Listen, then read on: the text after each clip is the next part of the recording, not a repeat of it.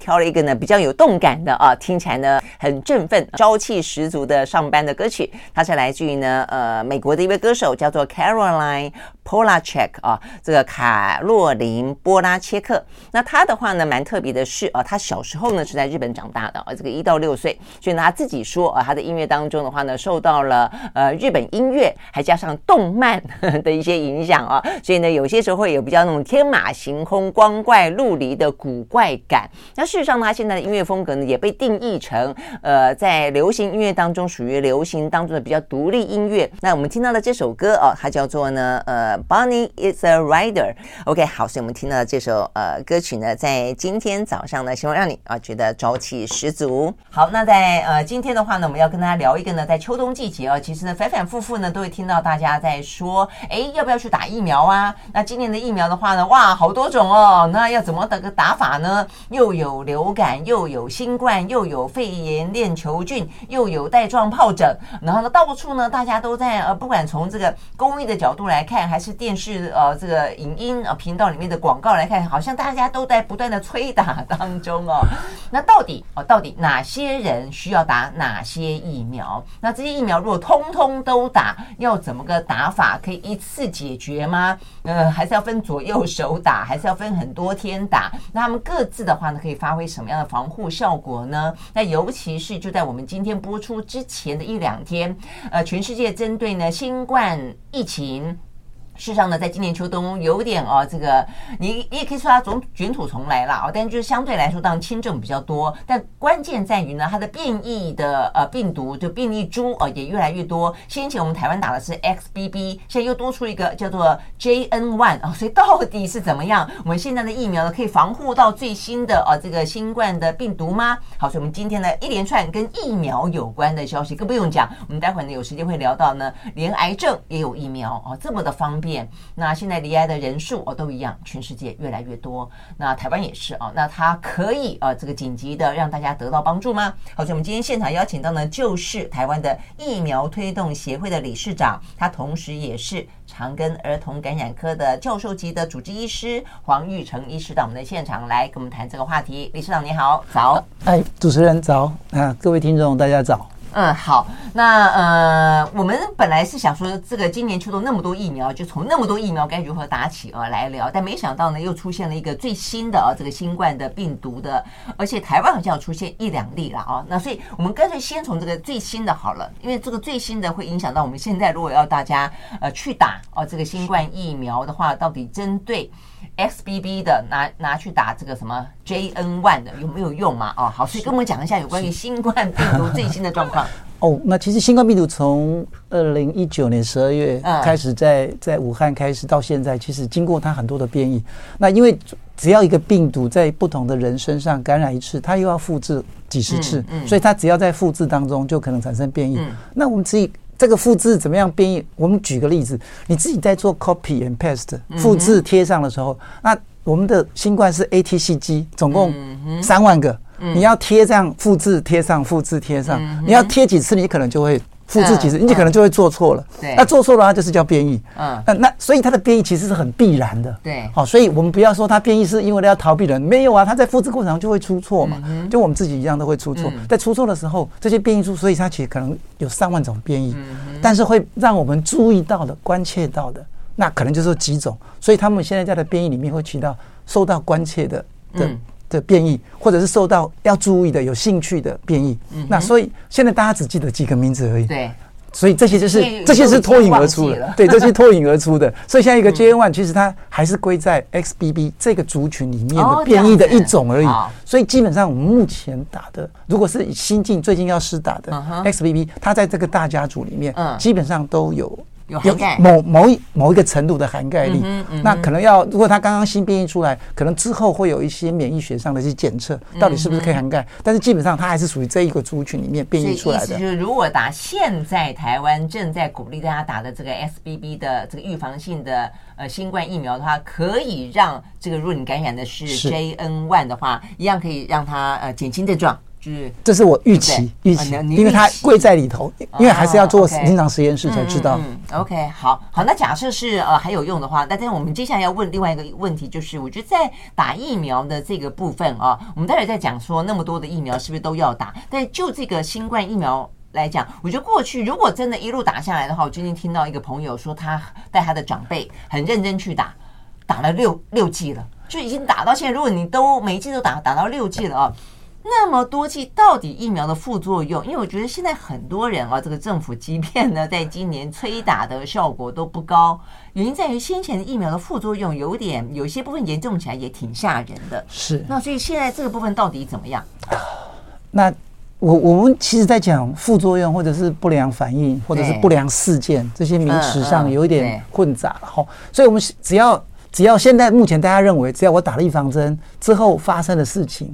啊，都说是预防针引起的。嗯哼，那那其实这个在医学上我们叫做打完之后发生的事情叫做不良事件。嗯哼，那不良事件我们再去分析跟预防针有没有因果关系？了解，真的有因果关系的，我们才叫做不良反应，或者是叫做副作用。嗯哼，所以现在大部分的人都把不良事件当成是不良反应，所以现在通报的就很多。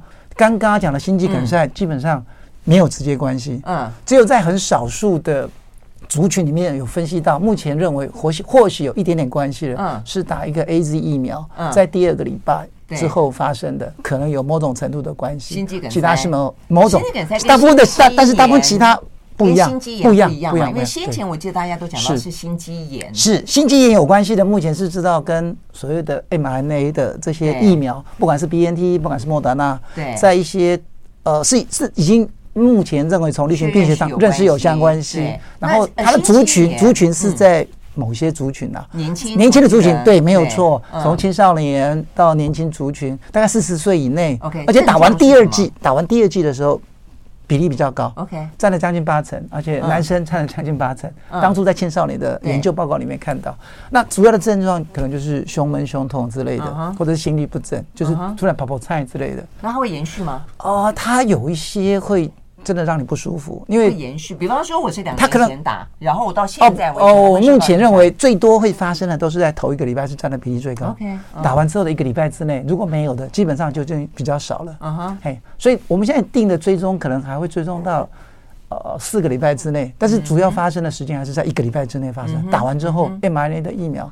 如果在一个礼拜之内有产生这些比较特殊的症状，就赶快去就医，然后去做一些检测。OK，好，所以这是心肌炎。那你说心肌梗，心肌梗还是另外，就是我们讲的呃冠状动脉的的的阻塞，所以以前叫做心绞痛之类，都是属于对对，有很多猝死。对对对对。那其实目前做起来，大部分的不管 mRNA 啦，不管呃蛋白质次单元的，其实都没有相关性。那有一些流行病，我刚刚提到了，在 A。这是这些 A Z 的这些疫苗里面有一在第发发生的时间是稍微慢一点点，在第一个礼拜之后啊，所以有某一点点程度的相关性。第一个礼拜之后，对，到多久？哦，他们现在做的报告里面是有的报告是说第二个礼拜，那就是一个礼拜之内，第二个礼拜那一个礼拜之内，那有的报告可以到二十天、二十一天哦，但是都有相关性。因为现在距离呃新冠高峰已经过那么久了，所以在那个时候打完没事的就没事。这个跟呃。跟 COVID 的新冠的高峰没有关系，这个跟施打的疫苗才有关系。我们这个指的是施打疫苗，对对对对。而且现在施打疫苗，AZ 的基本上没有了，没有了，目前基本上是没有。OK，好，那所以现在我们不断的在施打的，你看我们刚刚讲到说，如果都施打已经到第六季了嘛，哦，但是多半都还是 mRNA 疫苗。在台湾目前打的还是 mRNA，因为呃当初因为很多疫苗在选择的时候，那我们。指挥中心选择疫苗的时候也谈了几个嘛，一开始购买的不是很顺利，对，那后来跟莫德纳有谈了一些合约，所以当初有定了多了两年合约嘛，都是到一个到今年底结束，嗯，所以目前打的主主要是莫德纳的好为主。如果担心有后遗症的话，就是心肌炎。最呃目前有对对严重严重的严重的对对？对，没有别的副作用，其他的副作用其实有被有被。怀疑有关系的，其实还有蛮多的。然后会如果有慢性病的一些长辈们，可能担心的会引发其他的部分，那是？对那些，但是那些目前其实很多都没有证实，而且从很大型的流行病学，全世界打那么多，嗯，看起来其实是没有关系。大家最担心什么中风啦，什么那些，其实目前做起来都没有相关性，嗯哼，那评估起来都没有相关性。但是它局部疼痛以前是比较严重一些些了，那其他肌肉疼痛还好啦，对啊，那有些一开始有点发烧之类的，那其他的比较大的。有一些呃被提到，但是后来很多都证实没有关系。听力丧失那些荨麻疹，听到最多的就是一个是心脏有关的，一个是皮肤有关的，一个是突然之间丧失。皮肤这些那些目前呃知道它有一些会有确实有关系，有少数的那些有关系。对，那个那个是时间上有看到。那听力丧失那些评估起来其实都没有关系。那为什么？呃。因为因为因为我们假设现在就像你说的，打了这么多，全球都打了这么多，如果会有听力丧失的，那是不是应该最近应该增打完之后多久会全部增加起来？但是全世界都看不到，有看到这个类似，但是统计的资料做起来就是没有差别，没有。对。因为每年每年在没有打疫苗之前，没有打疫苗的时候，就有多少人会有突然听力丧失的现象？那你你说打完会增加的话，那理论上在某个时段就会增加出来很多这样的个案，但是没有看到这样的现象。嗯、目前没有看到这样的现象。好，所以呢，呃，再增加一个，就是皮肤上面会有，有一些是对比较少见的，有很厉害的皮肤的反应，是是是有。对，OK，好，我们休息再回到现场。I like 103, I like radio 好，回到蓝轩时间啊，这个第二个小时，我们的礼拜三是呃健康跟医疗的单元。那我们今天呢就聊聊呢，秋冬季节现在有那么多的疫苗啊，这个选择到底是不是都要打？然后针对新冠的话呢，到底呢大家心里面啊，有些人就开始有点不想把那么多哦这个东西打到自己的身上去哦，因为如果你一路打的话，打到现在就已经第六季了哦，那到底该不该打？所以我们刚才请教的呢，在现场邀请到是台湾疫苗推动协会的理事长黄玉成医师啊，那。那所以呢，黄医师讲的说法是说呢，目前为止，呃，台湾尤其是 mRNA 的疫苗居多，所以的话呢，真正有呃统计学上面有有有意义的，事实上是心肌炎，但心肌炎的话呢，也还是四十岁以下。然后的话呢，男性居多，对不对啊？而且它可能发生的时间是在打疫苗之后的一两个礼拜之内。如果都没有的话呢，也不用担心，是这个意思吗？是。那即便打到第六剂也没关系吗？是，目前看起来是这样。所以疫苗的累计几剂几剂，没有什么样的对于呃这个所谓的副作用来说有什么的累加嗯意义？嗯，我只能说目前观察到的都是来自前面几季到第三剂，那后面到第六季那个数字就很少。分母就很少，所以我们就不知道，因为通报出来的没有比较，没有特别的，嗯，就就不晓得。我只能说，研究资料最多的是到第三季。OK OK，这些统计资料基本上，所以就就您您的这个角度来看，还是鼓励大家去打疫苗。呃，现在就是去打新冠，我我们只能用一些数字来看了哈。那目前今年我们的传染病的通报里面，嗯，哦，到到十一月呃。十一月中吧，或者是十一月底这样子，哦，重症的通报，嗯，从三月到现在已经改成比较松的嘛，哈，已经有两万六千多例通报，嗯，那流感少，我觉得。流感大概一两千而已，一千，对，啊，这是两万六千多，嗯，那死亡的个案被通报成死亡的个案大概三百，呃，三千多个，三千六百多个，啊，因为新冠死亡的还是有三千，有测到新冠然后死亡的，哦，所以。那流感死亡的可能一两百人而已，嗯嗯嗯，所以看起来，如果以他目前不管流行的状况怎么样，产生重症跟产生死亡的 case 还是比流感多了这样子快十倍左右的情况下，大家还是应该考虑了。如果它变得跟它一样，每年通报只有一两千例，那死亡的只有一两百例，或许你要考虑打不打就是另外一回事。但是目前看到的数据是这样子，那这是第一个。那第二个，好，所以这些这些这个第一个就代表说，先前有讲到说呢，在今年其实新冠已经有点流感化了，但就这个数字重症跟死亡的数字来看，其实显然的还没有到流感化，就没有到那么轻。是，那那那第二个是这些的死亡的个案跟重症的个案。将近八成，将近八成，都是六十五岁以上，或者是有共病的。嗯，所以我们要特别强调，对对对对，所以我们还是特别强调这一群的人，我觉得您还是应该要考虑一点点，因为你占的比例都很高。嗯嗯嗯，哎，这样子呃不不少哎哈，八成是六十五岁以上跟共病的哦，或者是共病，对，都是一样，都是。所以还是应该要要打。那什么时候可以真正到达流感化？要几年过后啊？对啊，这个预期大概得每个人都都都在谈预期，本来以为现在就已经算是，但是对我我我也知道，看了这个数字才知道，哎，还还没有，至少目前还没有。嗯，但是未来我觉得一定会，甚至于比流感还要更轻，我们叫感冒化。是啊，感冒化，因为。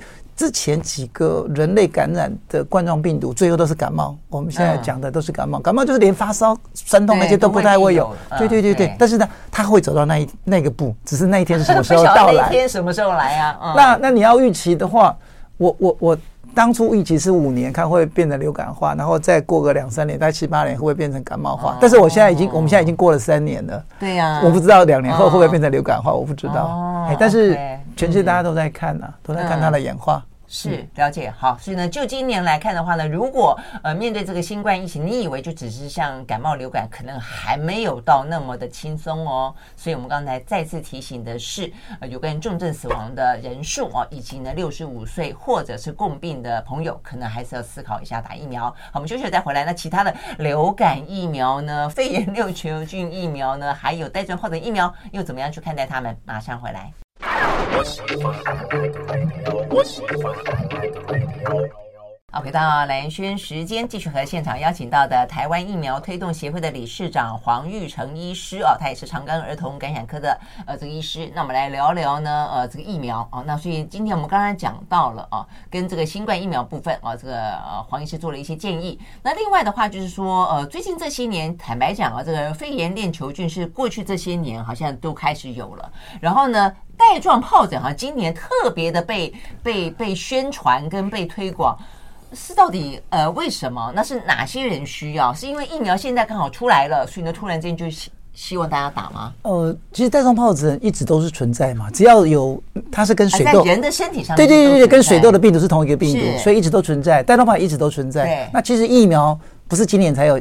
新的疫苗，其实，在几年前就有另外一另外一种疫苗，只是它是一个活性减毒的疫苗。嗯，好，那那当初出来的时候，它只要打一剂就可以了。嗯，不过它当初在临床试验，第三期临床试验跟上市之后的数据告诉我们，它的呃五十五十岁以上到六十岁保护力稍微好一点点，但是六十随着年龄增加的保护力就不好。所以它临床数据如果是以六十岁以上，保护力大概只有五五十几 percent，嗯，它不到六十 percent。哎，然后最重要的带状疱疹还有一个很重要的就是，带状疱疹消失的时候，有些它的神经痛还一直存在。嗯，所以这个是叫做呃疱疹后的神经痛，那个也是很麻烦，有时候可以痛到一年两年，那很麻烦。但是它的一样，这一个的保护力在六十岁以上也是在五成六成。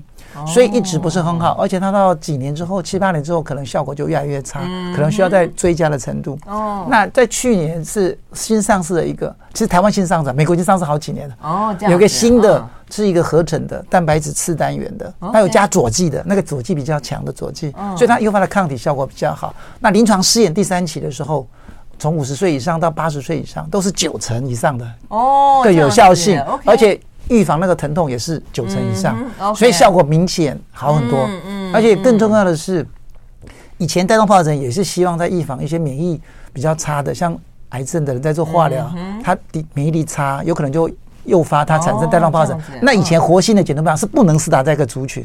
但是现在新的这个蛋白质试弹就可以打在这个族群，所以它的范围更广。除了年长者需要施打之外，有一些免疫比较低下的，十八岁以上其实就就可以施打这个族群，而且这个族群其实。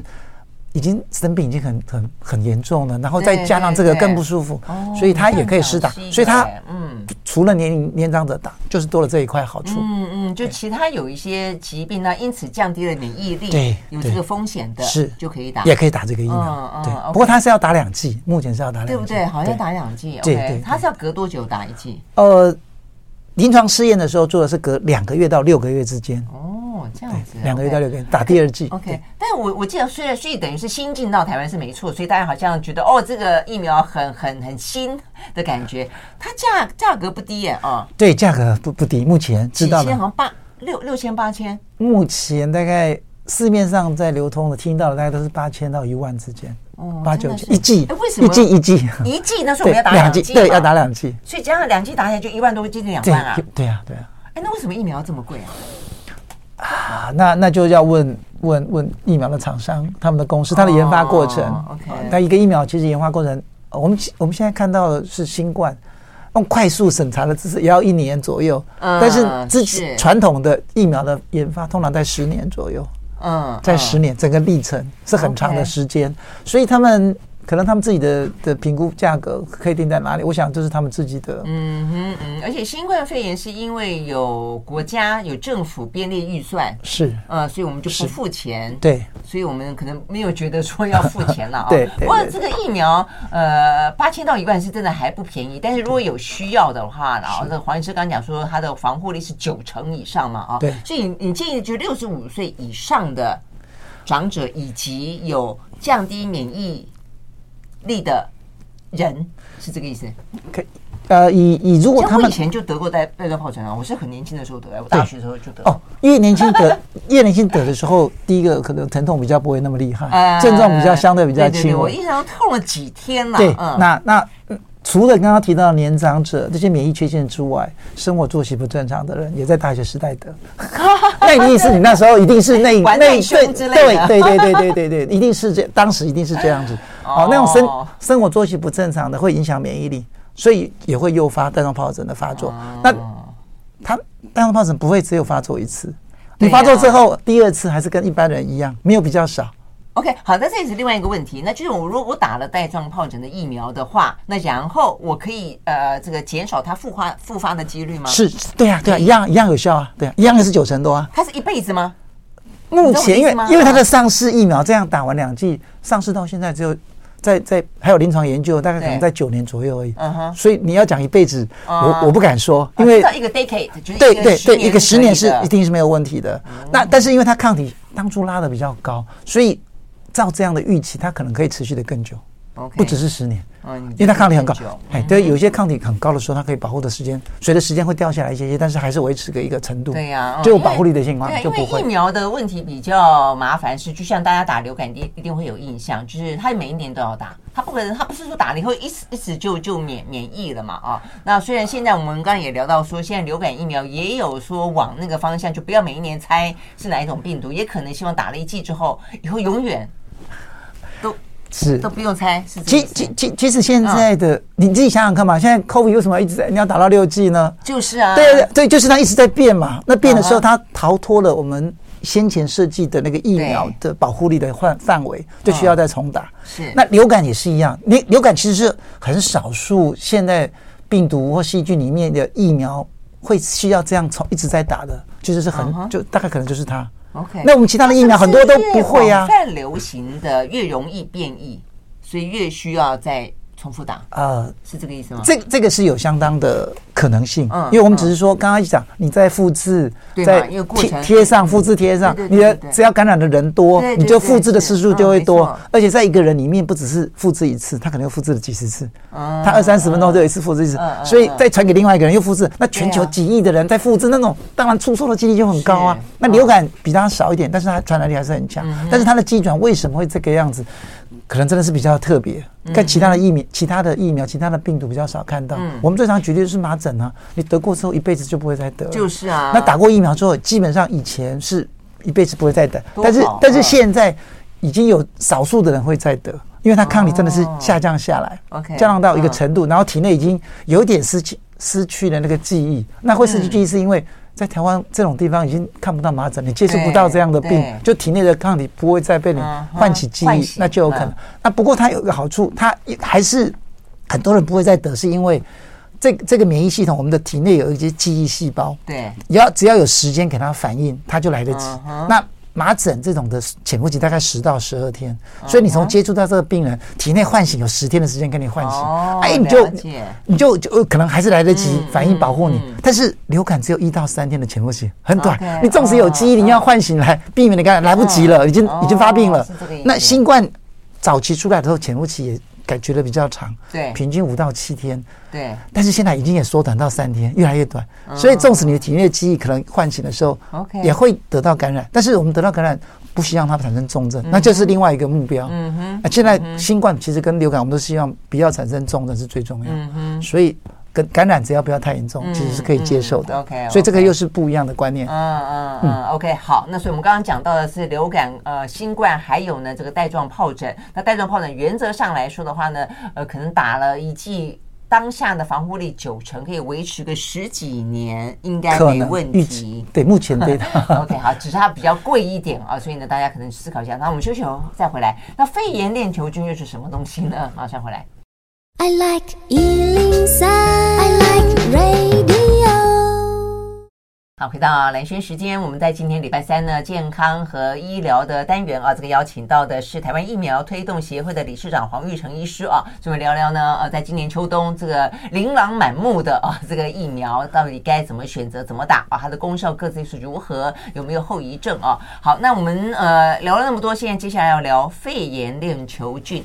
好了，那这个呃，这个这个好，这个什么样的人适合打？那呃，然后又有什么样的一些相关状况？OK。那那肺炎链球菌是另外，它是一个细菌。嗯，前面讲的新冠啊，那流感都是病毒，病毒啊是不一样的，所以它的原理就不太一样。它它这个目前的疫苗是针对它的外面那个夹膜，好，外面的夹膜，然后去制制造疫苗这攻击。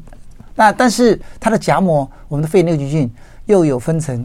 九十几种不同的血清型。哦，所以大家市面上就有听到，哎，二十三价、十三价。啊，对对对，十三价就是针对十三种血清型，二十三价就是针对二十三种血清型，然后另外一个二十三价的以前叫做呃多糖体的，那那十三价的叫做结合型的，它就是多糖体再结合一个蛋白，嗯，所以它诱发的抗体会比较好。而且在小小孩可以诱发抗体出来，嗯，所以我们其实台湾目前小孩子出生两个月、四个月、周岁，已经有公费在施打。二零一五年已经在施打结合型，哎，对对，一样是肺炎链球菌，小孩子已经施打了一段时间了。我还以为他是年长者哦，年长者是另外的，是小孩子打。对，小孩子其实发生率比较多哦，这样子。所以，但目前因为台湾已经打了一段时间，其实小孩子的是公费的，对，公费的已经降了很多很多很多了。这样子，对，那。比较严重的肺炎菌感染已经降了很多。那之前我们也有打过刚刚提到的多糖体的二十三价的，其实二零零七年左右吧，就是呃台塑关系企业王永庆那时候有捐捐赠给七十五岁以上年长者施打，已经打了一段时间了。那打到一直到二零一七年吧左右的时候，他们停止捐赠，才变成公费开始施打。哦，那二十三价的多糖体的时候，因为它的记忆比较没有记忆那么久，所以可能五年的时候需要再施打一次。但是目前公费就没有，但是公费开始公费又没有了。不不，公费那时候 开始接手之后，他其实已经后来有把年龄降到七十一岁，嗯，所以蛮多七十一岁就开始施打了，比刚出的七十岁开始施打。那那因为刚刚提到了十三价，因为有个结合型的多一个蛋白，效果比较好。那但是一针就从。要三，平常自费要三千块左右。哦，那那一只年多糖体的不到一千，不到不不到二十三价，但是不到一千块。所以听起来数字比较多，但是呢，价格比较便宜。对，这个防护力相防护力当然是，如果先打过，在小孩子的话，当然是十三价结合型的比较好啊，还是比较。但是年长者的话，研究报告里面就有蛮多不同的数据了哈。但是刚刚一直提到，他因为他有记忆，所以他们建议施打。可能之后再打二十三价，效果会更好。要打两，所以变成组合起来了。那目前呃，全世界建议在年长者的施打都有不同的啦。那台湾在施打刚刚讲二十三价那个时候，有一段时间蛮乱的，因为有些县市他们有多余的钱，就六十五岁这样就开始打了。嗯，所以有一群六十五岁在某些县市，他们有提供。施打的比 CDC 提供的更早，所以现在就变成有点乱。施打的有一些县市已经从六十五岁开始施打，那有些二十三价的，对对啊，真正十三价开始的是今天新今年我们的机关署今年从十十月十一月开始要施打，就是把十三价比较贵的人开始施打了。但是而且而且放在六十五岁以上就可以开始施打。免费，今年多了这一针，所以今年那边要要特别强调就是这个，我都要加起来要两两针都打吗？对，现在就是说，如果从来都没有，因为你刚满六十五岁，有有可能前面都没有打过，所以就开始先打一针十三价的，那隔年隔年。十二个月之后，你可以再选择再打二十三价的，然后那这样就够了，就可以保护比较广泛。呃，也没有也没有数字，还是要再看，嘿，但是就可以。广泛保护，因为十三价打上去的时候，抗体效价比较高，而且又有记忆。在打二十三价的时候，它抗体又上升的更好，所以至少可以维持好几年。对对对，至少对没有问题。好，那但是我们要回过来问一个问题：那台湾因为肺炎链球菌而感染的人多吗？它会怎么样？对，那因为它这是一个通报性的疾病，但是肺炎链球菌感染又分两两大群，一种是比较严重的，我们叫做侵袭性的，跑到血液里面去啦，跑到脑部去，造成脑膜炎之类比较严重的那一部分，我们叫侵袭性的，呃，肺肺炎链球菌的感染。那另外一个我们叫归在非侵袭性的，那就是像我们的气管发炎啊、肺炎啊，比较轻微的，但是肺炎又严重到轻的到重，对，这都有，但是。定义上，它如果是在年长者产生的，可能会比较重，但是它从血液啊，从那个地方培养不出来，就不能归在侵袭性。所以其实对年老年长者来讲，纵使不是侵袭性的，还是有的，还是很严重。对。那如果以侵袭性的，可以造成死亡，可以造成往生。肺很厉害。怎么样？肺衰竭吗？对啊，会会会呼吸衰竭，感染感染厉害，有有时候会并发败血症。哦，所以刚刚提到了呃，侵袭性的从无菌部位血液里面培养出来的，已经有真正证明的，嗯，其实 case 没有那么多。一年通报的呃，在开始开始二零零二零零七吧，开始做监测的时候，一年大概八九百个。嗯哼，那小孩子大概占了两三百个。嗯哼，那两三百个小孩子后来很快打之后就下降到，就只剩下只剩下可能不到五十个，三二三十个而已。但是年长者那边其实也有受贿，因为打了小孩子有点群体保护效果，老年人年长者受到保护，所以也跟着下降一些一些，也跟着下降。那现在是直接打到年长者身上，那希望可以降得更低。但是我刚刚说过的非侵袭性的里面，如果在年长者一样肺炎，其实有些也是蛮严重的，所以它不不叫非侵袭性。OK OK 哦，所以这是为什么就是也希望大家打的原因，就是它如果一旦呃造成影响的话，在肺炎那些还是很重。对，那另外一个事情是，它跟会产生肺炎链球菌感染的肺炎之类的，有个先前因素，常常是有一个病毒感染，嗯，就是类似感冒，嗯，包包括流感，包括现在未来还要提到的一个叫呼吸道融合病毒，就是 RSV 的，嗯，这些感染之后就容易诱发。细菌下去了，他们两个，一个先帮你开除掉那个障碍，因为它把我们的黏膜破坏掉，那带在我们身上的那个肺内菌就跑进去了。了解，所以跟这个结合在一起，所以他们有时候会想说，哎，跟流感同时绑在一起，就是因为这个这个也打流感也很重要，光打肺内菌不打流感还是有点危险，所以两连它有两个保护作用，因为他们两个病毒跟细菌会合作。嗯嗯，然后产生你产生重症。这样讲，我想那最近在讲那个肺炎，呃，呼吸道融合病症，霉浆菌，霉浆菌的话，那它它也可以防护梅将军吗？啊，没有，不一样。啊，梅将军是另外一个细菌啊，但也是针对肺。对，是呃，侵袭肺。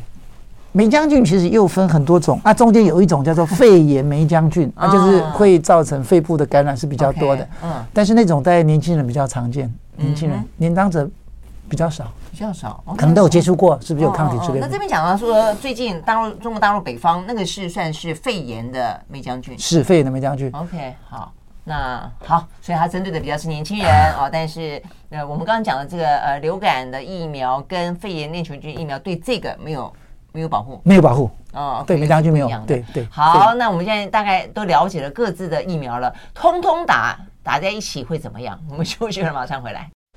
我喜欢，我喜欢。好，回到蓝轩时间，继续和现场邀请到的台湾疫苗推动协会的理事长黄玉成医师啊，来聊有关于呢今年到底应该怎么打疫苗啊？什么各自了解了，呃，从流感到这个新冠，到肺炎链球菌，到这个呃带状疱疹啊的一些状况啊，那各自的话，呃，打了以后效期的长跟短，保护的能力多少？然后的话呢，它的价格怎么样啊？那它的可能可以预防什么东西？好，那如果。什么样的人需要四四季通通打在身上啊？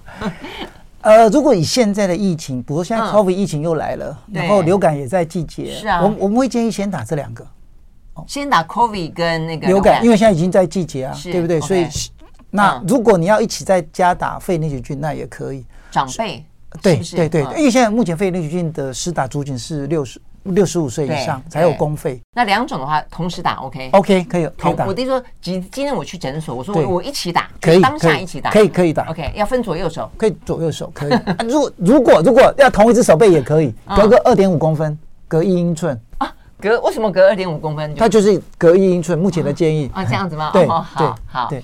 好，那好，如果所以所以有人要打三针的也可以啊，那三针就一边打一针，一边打两针。OK，所以包括假设我要打一个肺炎链球菌，对，多一个，对，那我可以三针一起打，同一天同一个时间，可以可以可以。哦，好，对，真的哈，真的啊，真的没有问题啊。其实其实我打好多，其实这个三针算起来，它的呃抗原或者它的它的。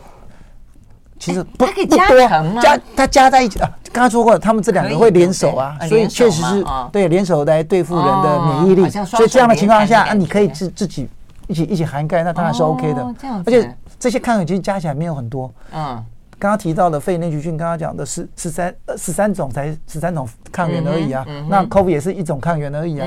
那再讲流感，流感嗯两种上三种抗原啊，如果是整着我们叫做呃。不活化的那顶多是十个抗原左右。嗯嗯、那我们以前打的旧型的三合一疫苗，叫做百日咳的，就三千个抗原，哦 okay、光一针就超过三千个抗原。哦、所以，所以，所以，所以，对对，你来说，体内可不可以负担得了？三针负担得了？当然负担得了，加起来才对对，加起来才二十几个而已啊。疫苗概念就是把把病毒打进去嘛。那你说这样子，把一些抗原打对，所以所以不担心。三种其实不多，不担心，不担心。OK OK 好，那如果第四种呢？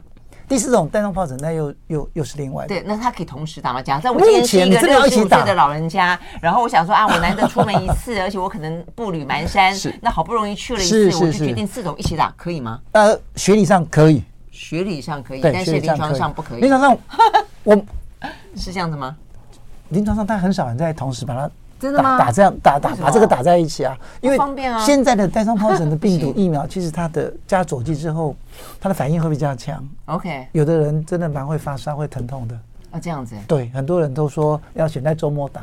哦，所以我们在讲那么多的病毒当呃的疫苗当中，事实上带状疱疹的疫苗它的可能的副作用，当它的副作用就是局部疼痛跟发烧，或者是倦怠会特别明显。所以有的人打完就真的要周末礼拜五打，要休息两天，刚好上。哦，这样子，有人这样说，有人这样说，这样那以防万一嘛，我就这样说。所以听起来的话，就是说建议带状疱疹是单独打，不要跟其他的疫苗一起打，但其他三种疫苗都可以一起打。